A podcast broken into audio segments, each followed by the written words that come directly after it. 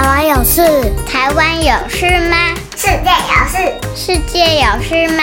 你有事？我没事。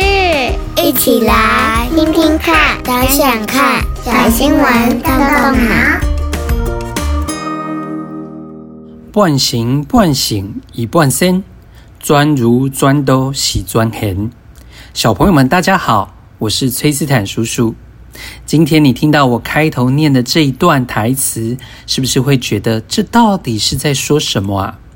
身为台湾人，你不可不知哦，这是台湾霹雳布袋戏里的一个重要角色素还真的经典台词。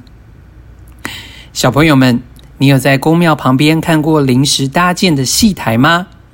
通常这些戏台有着非常鲜艳的配色，像是荧光。粉色、绿色、黄色都是这个戏台的基本色。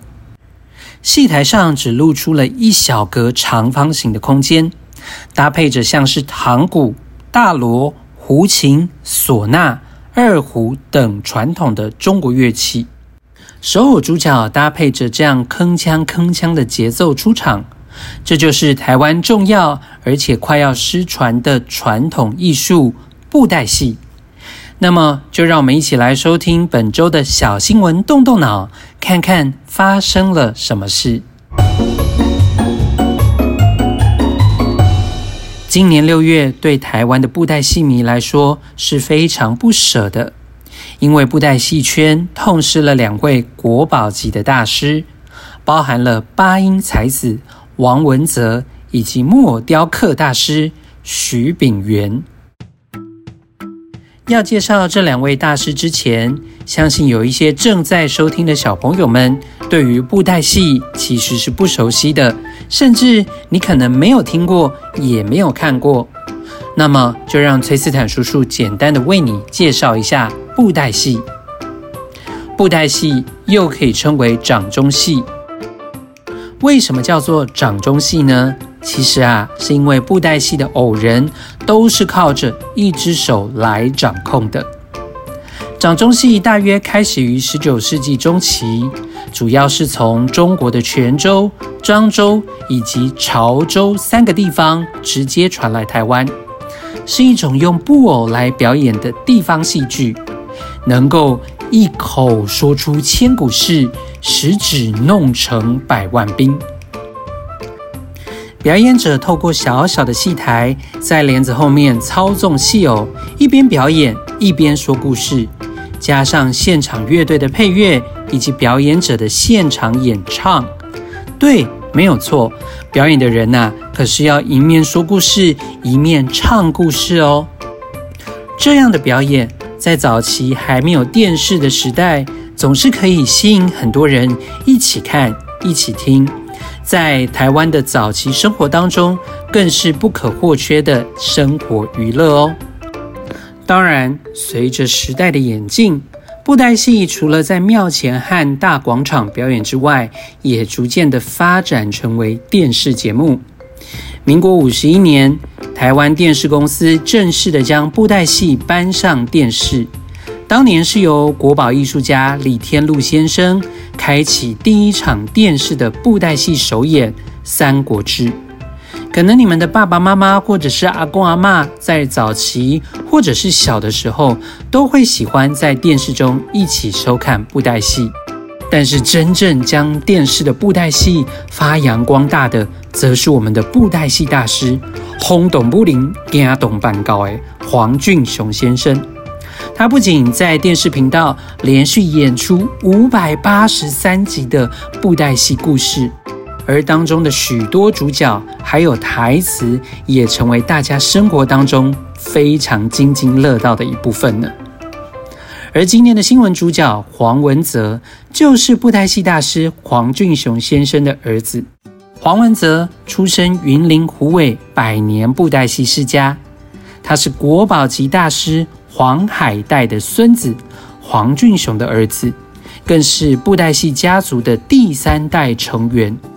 黄文泽就这么承接了爸爸还有阿公的传统以及技术。你可以说，黄文泽先生因为他的家世背景的关系，在布袋戏文化的传承上承接了非常重要的角色。然而，当我们的小新闻动脑团队在找资料的同时，我们发觉黄文泽先生更是将布袋戏的文化更加的发扬光大。说到“我心骑白马呀，走三关”的素还真，你知道吗？为他配音三十多年的大师就是黄文泽先生。黄文泽的声音可以有非常多的变化。在演绎霹雳布袋戏的人偶三十多年之间，除了代表作《素还真》之外，他还替了四千多个角色配过音哦。不管是英雄、反派、市井小民，甚至是丑角，还有飞禽走兽，都难不倒他哦。更厉害的是，他竟然一人可以同时间分饰多角，你知道吗？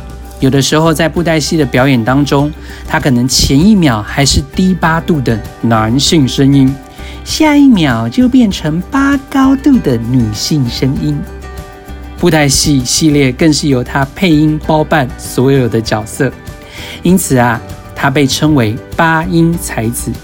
八音指的就是台语的八个声调。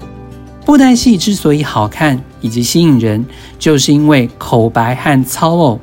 所以，除了掌戏的人、声音和现场配乐以外，布袋戏另外一个非常重要的灵魂，就是布袋戏的戏偶。雕刻大师徐炳源就是偶头制作的国宝。他所制作的戏偶有一个非常独特的特色，就是有可以活动的五官。包含嘴巴、眼珠、耳朵等颜面五官的各种活动的操作，可以更加的表现出在戏剧当中的各种表情。他在布袋戏剧七十多年来雕刻出来的木偶作品就超过了上万件，经典的人物则包含了像是史艳文、莫昭奴、叶小钗等知名的角色。每尊布袋戏偶，都是非常非常珍贵的哦。布袋戏是各种不同领域的艺术加总在一起。一场好看的布袋戏需要有舞台、声音、配乐、戏偶和操控的人一同合作，才有办法一起完成，缺一不可。布袋戏中有一句名联：“木头有灵能作我，空心无奈寄人形。”这正是布袋戏偶操偶的最佳写照。布袋戏的戏偶本身虽然没有生命、没有表情，但是靠着演出者赋予的生命，使它能够栩栩如生。虽然不舍我们一次失去了两位布袋戏中的大师，但相信他们的技术已经有徒弟承接，也期待小朋友们。能够透过这一集的小新闻动动脑，进而认识布袋戏，甚至开始欣赏布袋戏哦。听完了今天的新闻，小朋友，你会想要看看布袋戏吗？那么接下来，崔斯坦叔叔有三个动动脑小问题，邀请小朋友们一起来动动脑，想想看哦。第一个问题，小朋友可以回想看看，你在哪里看过布袋戏，或者是掌中戏的表演吗？第二个问题，仔细听听看八音才子王文泽的配音。不告诉你的话，你真的会不知道，竟然一个角色可以配出这么多种不同的声音哦。小朋友，你也可以试试看呢。下次你在念绘本或者是自创故事的时候，要不要试试看一人分饰多角，用声音演绎不同的角色，体验一下？其实配音是不是非常的不容易呢？第三个问题，除了布袋戏之外，小朋友你还知道哪些台湾的传统艺术呢？鼓励你也可以找找资料哦。最后，崔斯坦叔叔要和大家分享一本绘本，叫做《外公家的布袋戏》。这本书的图文作者是吴尔户。由国立台湾艺术教育馆所发行的。他创作这本书的时候，还是国小中高年级的学生哦。绘本内提到了像是《西游记》的角色，以及吴尔护和家人如何通力合作的救援外公的布袋戏表演哦。这本绘本也被放在国立台湾艺术教育馆二零一九年全国学生图画书创作奖的网站上哦。连接我们会放在我们的脸书社团当中，小朋友们可以在线上收听、购买，或者是你在图书馆当中也可以借得到这本书哦。